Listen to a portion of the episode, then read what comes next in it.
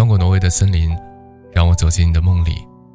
夕阳落在我的铠甲，王子不一定是白马。现在是北京时间的十二点整，我是夏日。今天晚上跟大家分享的晚安故事呢，叫做《我愿奔赴山河去见你》。冬天快到了，燕子先生要去南方过冬了。他们一家将在这个月的中旬飞往南方。燕子先生的女朋友麻雀姑娘也想跟着他去南方看看，看看南方的冬天美不美。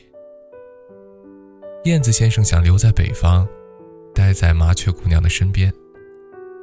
可是麻雀姑娘的妈妈对他说：“我们在北方待惯了的麻雀，去南方很难适应的。”会出现严重的水土不服，而且你去了人生地不熟的，我是不可能让你去的。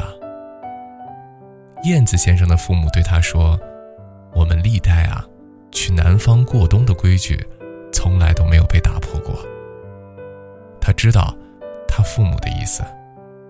如果想继续留在北方，他撑过这个冬天会很困难。于是。他们只能分开。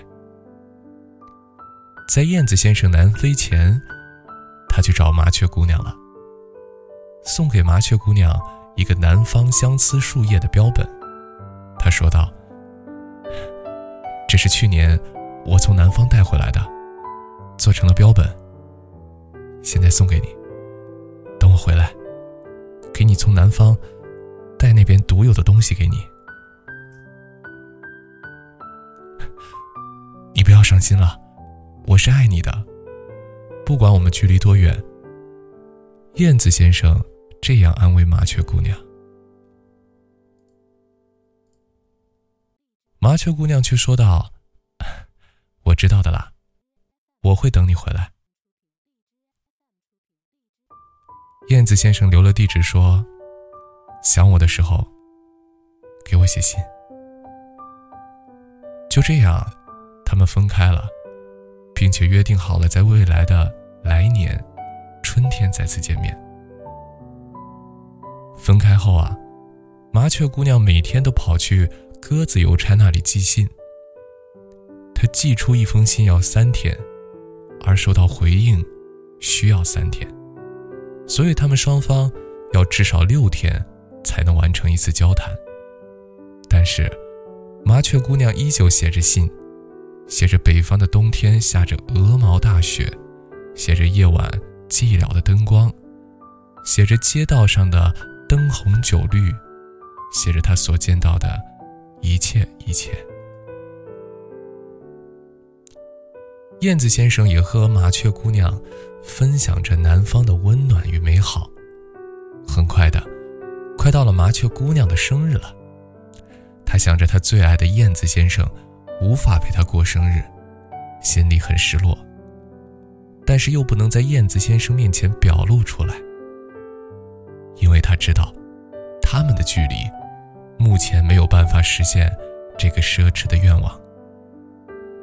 夜晚时分，麻雀姑娘一个人去山野间散心，她想着和燕子先生曾经的那些甜蜜时刻，再看看现在。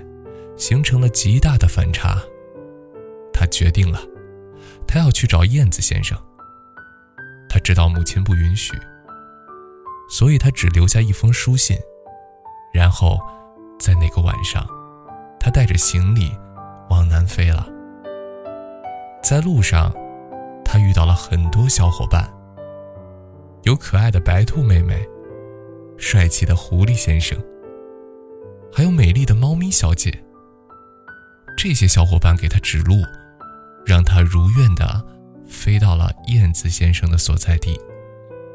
这一天，燕子先生在树上看着天空发呆，听到了有人在叫他，是麻雀姑娘的声音。但是他想，怎么可能呢？麻雀姑娘现在应该在北方，这肯定是他的幻听。随着声音在燕子先生的耳朵里越发的清晰，更加确定这就是麻雀姑娘的声音了。燕子先生根据声源去找，他看到了麻雀姑娘。麻雀姑娘身上有很多泥巴，脏兮兮的，然后眼泪汪汪的看着燕子先生。我可找到你了，我还以为我见不到你了。燕子先生紧紧的抱住麻雀姑娘说：“你这个小傻瓜，你怎么来了？你这几天受了不少委屈。”我的小傻瓜，心疼。随后啊，燕子先生带着麻雀姑娘去吃了他最喜欢的热乎乎的饺子。自此，麻雀姑娘跟燕子先生生活在了南方，一起过清晨朝暮。麻雀姑娘给她的母亲报了平安。她的母亲也祝福了她，因为你是我爱的人，所以我愿奔赴山河去见。你是我爱的人，所以余生我会好好照顾你。穿过挪威的森林，让我走进你的梦里。夕阳落在我的铠甲，王子不一定是白马。我是夏日。